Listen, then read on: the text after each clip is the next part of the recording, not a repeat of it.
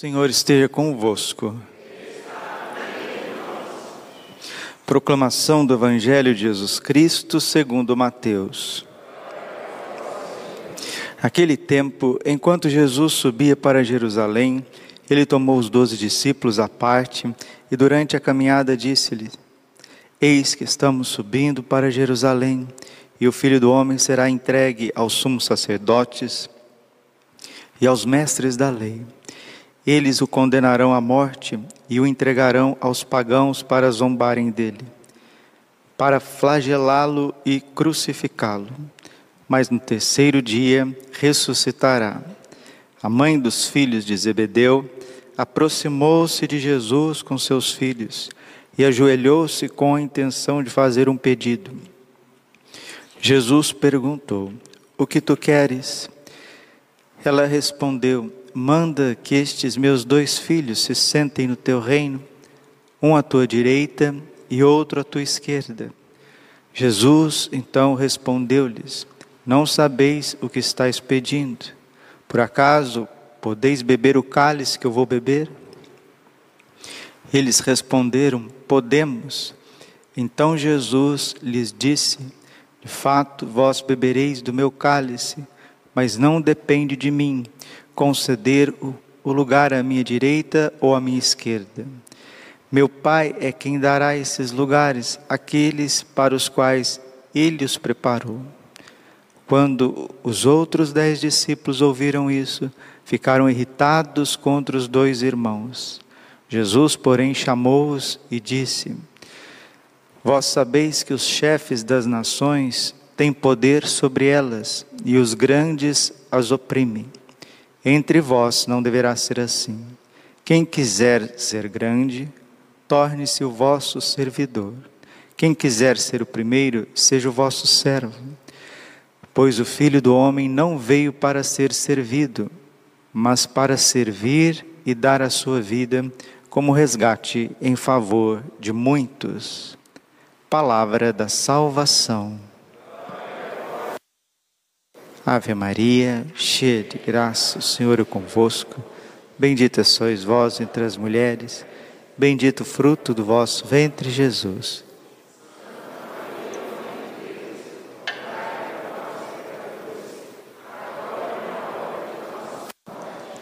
Vinde Espírito Santo, vinde por meio da poderosa intercessão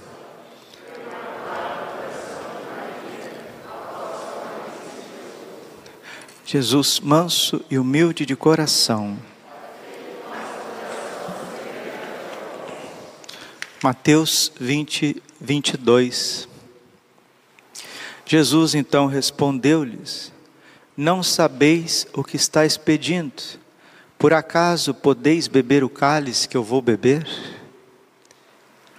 Muitas vezes a gente quer as honras de Deus, as honras da igreja, mas a gente não sabe o preço que a gente deve pagar por estar tão próximo de Jesus.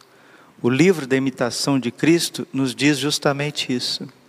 Muitos são os amigos da minha mesa, poucos os amigos da minha cruz.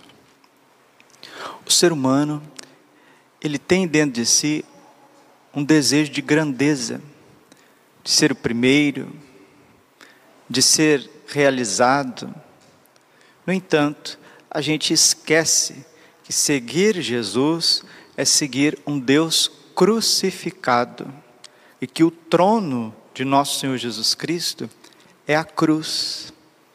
E esse desejo de honra, esse desejo de estar à frente, de ser evidência, não está no coração somente, somente da mãe dos filhos de Zebedeu.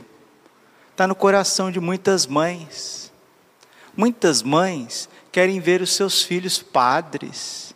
Muitas mães, muitos pais querem ver os seus filhos servindo o altar, fazendo leitura, dando catequese, estando na casa de Deus. Sim, isso é muito bonito.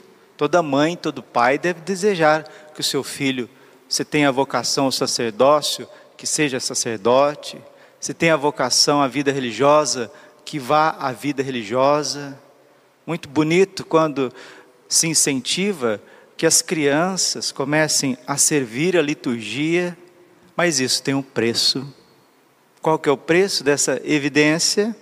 É a cruz, é o sofrimento, são as incompreensões, os julgamentos, as renúncias, as inúmeras dificuldades por conta da palavra. 2 Timóteo capítulo 3, versículo 12.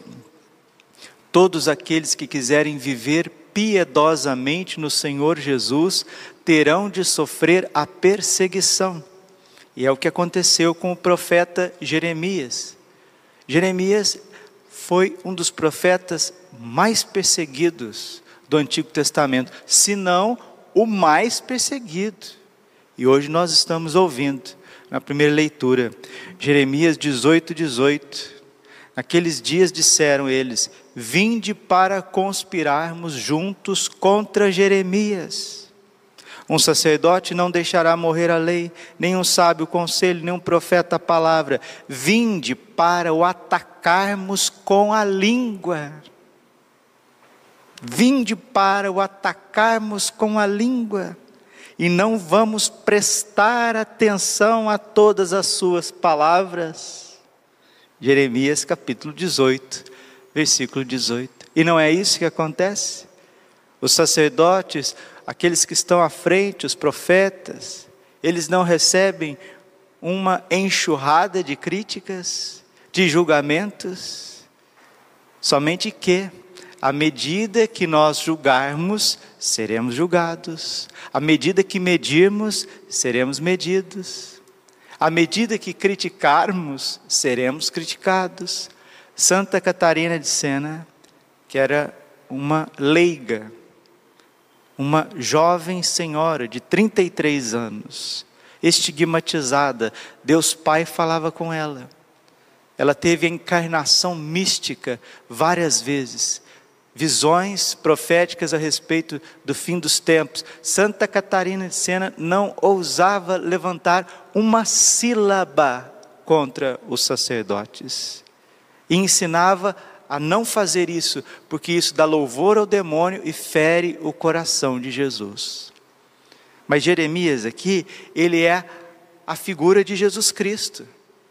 Porque quem foi caluniado por excelência? Quem foi pisado? Quem foi escarrado? Quem foi arrastado? Quem foi crucificado, coberto de espinhos? Pela igreja. Jesus foi arrastado, foi triturado pelo seu povo, pelos chefes religiosos, pelo povo. Ele que veio interceder, como Jeremias estava intercedendo para o povo num tempo de idolatria, Jesus veio a esse mundo interceder. Aqui vem a oração de Jeremias, que é a oração do próprio nosso Senhor Jesus Cristo e a oração de todo bom pastor, todo padre, todo evangelizador mesmo com as incompreensões, mesmo com as perseguições, mesmo com as difamações. Atende-me, Senhor. Jeremias 18 e 19. Atende-me, Senhor. Ouve o que dizem meus adversários. Acaso pode se retribuir o bem com o mal? Pois eles cavaram uma cova para mim.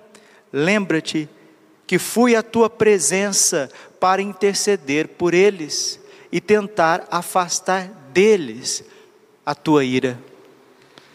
Então, Jeremias sofreu, foi jogado na cisterna, foi arrastado, foi espancado, assim como nosso Senhor Jesus Cristo. Aí, às vezes, você está ouvindo essa, essa homilia, você está aí refletindo e dizendo assim: como pode o ser humano ter um coração tão duro? É isso mesmo.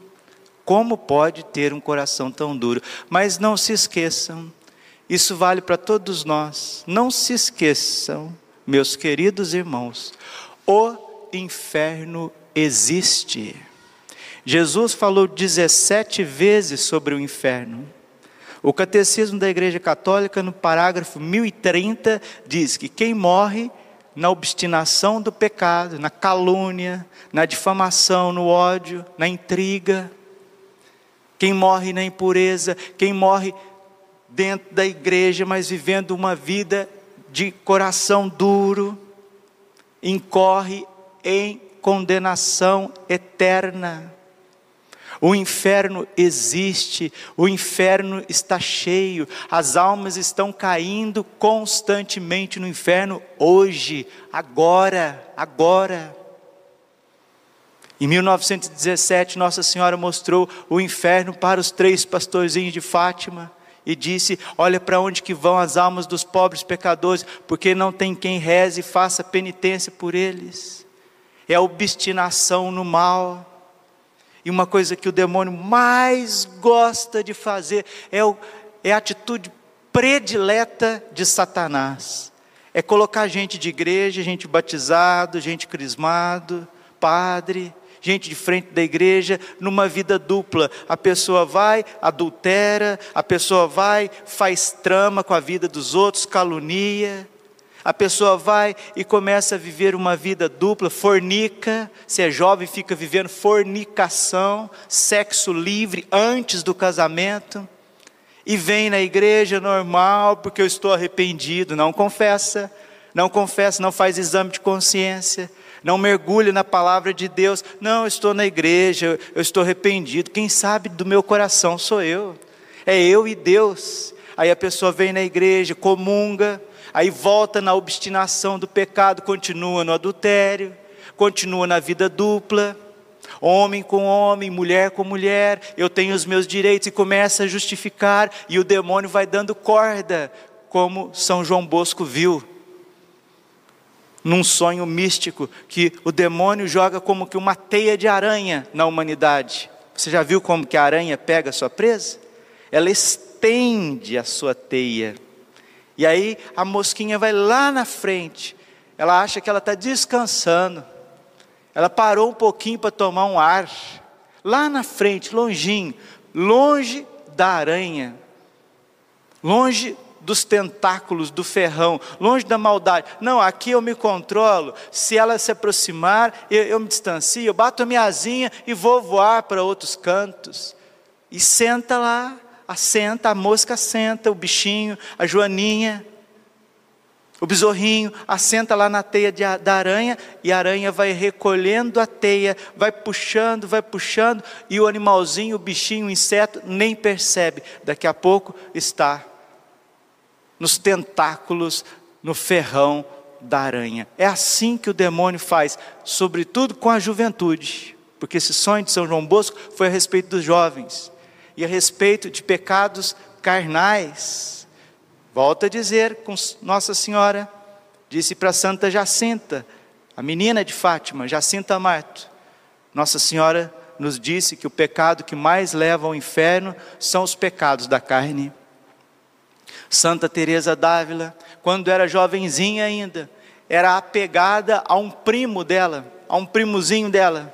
Jesus mostrou o lugar de Santa Teresa d'Ávila no inferno se ela não se desapegasse desse primo dela. Sabe por quê? Porque começa tudo inocentemente, mas depois termina na fornicação. Termina contrariando a lei de Deus nos prazeres carnais, sensuais. Padre Pio chorava e chorava copiosamente antes de morrer e disseram: Por que choras tanto, padre? Eu temo que não haja espaço no inferno para a próxima geração. Padre Pio morreu em 68. Ele está falando de cada um de nós. Meus irmãos, não se iludam, o inferno existe. Jesus mostrou para Santa Faustina o inferno. Santa Faustina foi ao inferno e ela viu que no inferno, o lugar de maior tortura no inferno está reservado para aqueles que receberam tantas graças, como Pedro, Tiago, João, como aqueles que sentaram ao lado de Cristo, sacerdotes, religiosos, os bispos. Onde há mais tortura no inferno é onde estão os padres. Quereis sentar à minha direita e à minha esquerda? Vocês não sabem o que vocês estão pedindo. Vocês podem beber esse cálice? Lucas 12, 48. A quem muito foi dado, muito será cobrado. A quem muito foi confiado, muito será exigido. Então, queridos, meus irmãos, amados, cuidado com a língua de vocês. Sacerdotes, padres, Padre Braulio, cuidado com a sua conduta. Cuidado com os nossos pensamentos. Sejamos 1 Pedro capítulo 5, versículo 8, sejamos sóbrios prudentes, porque o nosso adversário, o vosso adversário, o demônio, anda ao redor de vós procurando a quem devorar. Resistir-lhe firmes na fé. E quando se vence, esses dias, um padre muito já experiente, sábio, caminhando para a santidade, me disse: Padre, o demônio não desiste, não desiste.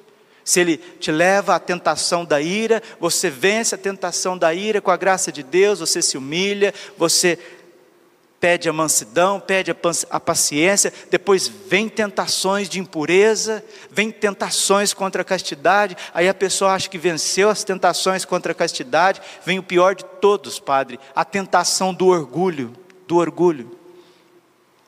Lembre do livro de Tobias, Tobias capítulo 4 versículo 13: Cuidado, meu filho, para que o orgulho, disse o velho Tobite a Tobias, para que o orgulho não tome conta do teu espírito, porque ele é a raiz de todos os males.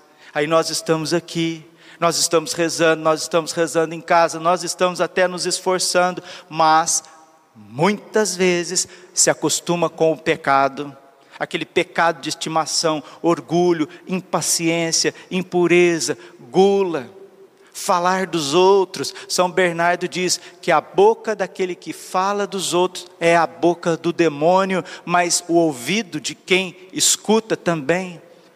E quando a gente vai ver os santos místicos que tiveram a experiência de ir ao inferno, como Santa Francisca Romana, como a Beata Catarina Emmerich, como Santa Faustina, Padre Pio, São João Bosco, Miriam de Jesus crucificado, Santa Carmelita árabe, nós vemos os tormentos das almas no inferno.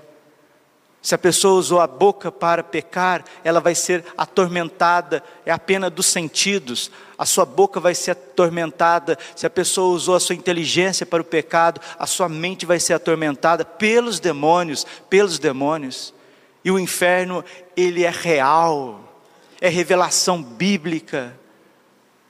A própria inteligência nos mostra isso. Na sociedade não existem os tribunais na sociedade, não existem as prisões na sociedade. Entre os homens existe tribunais e prisões. Você acha que uma pessoa pode matar uma criança, pode estuprar, pode vilipendiar, pode fazer o que quiser, não se arrepender e depois Deus é bonzinho e vai salvar todo mundo?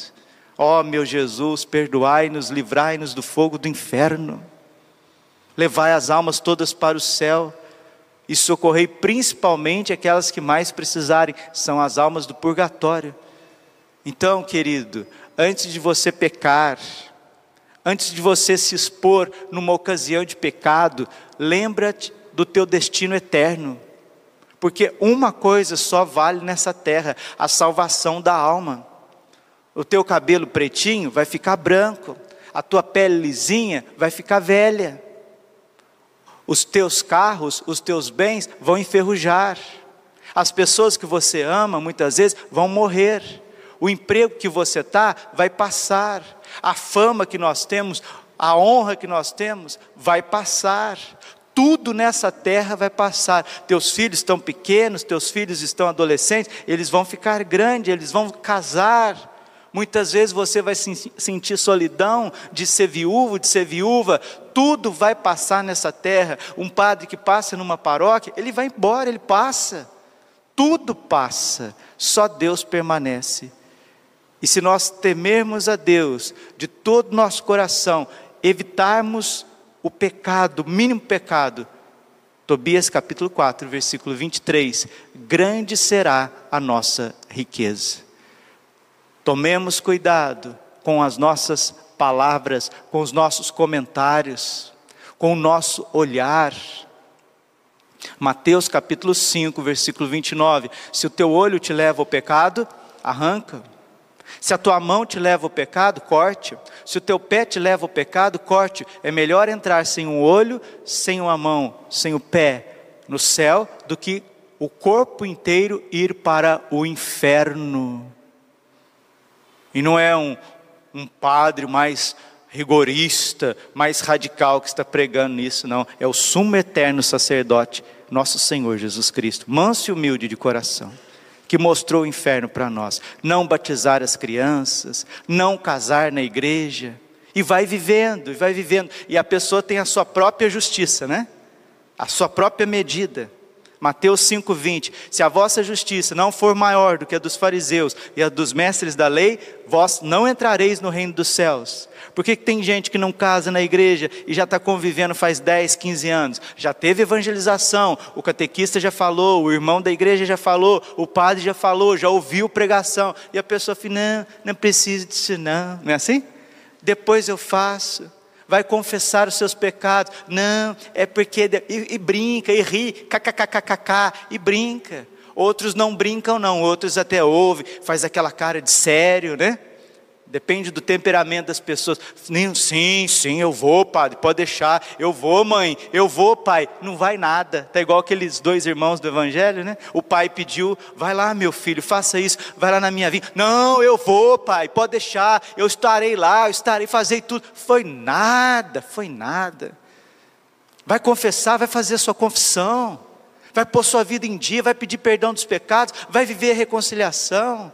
Tira esse namoro, que isso não é namoro nada, porque namoro é algo sadio que visa o matrimônio. Isso é uma paixonite que vai te levar para o inferno. Tira isso, acaba com isso.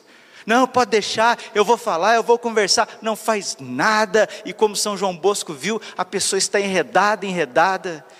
E nosso Senhor Jesus Cristo sofre, ele chora por causa das almas que se perdem no inferno. Ele disse para Santa Faustina: as almas dos pobres pecadores que caem no inferno me causa uma tristeza mortal. Jesus derramou a última gota do sangue dele para que você tome juízo.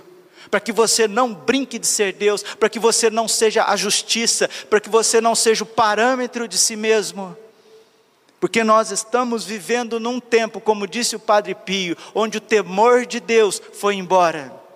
O homem acha que não existe uma recompensa eterna no céu e nem uma danação eterna no inferno. Ai daqueles que vivem assim, ai daqueles que vivem assim. Misericórdia, Senhor.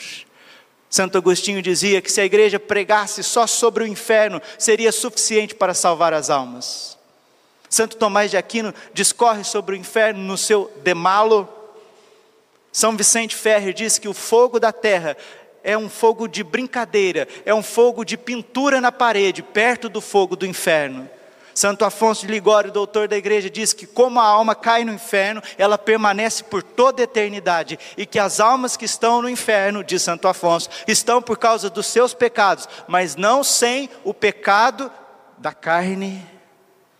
Cuidemos, brasileiros, num país onde se vive o sexo livre, onde se vive o que quer, como quer, onde não se tem respeito, mas não é só no Brasil, isso está espalhado no mundo. Misericórdia, Senhor, misericórdia. Nossa Senhora chora.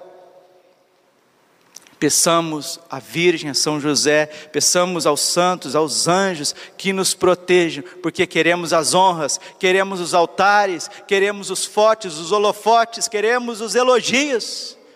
E muitas vezes estamos na rampa do inferno. Glória ao Pai, ao Filho e ao Espírito Santo, como era no princípio, agora e sempre. Coração imaculado de Maria, confiança, saúde e vitória.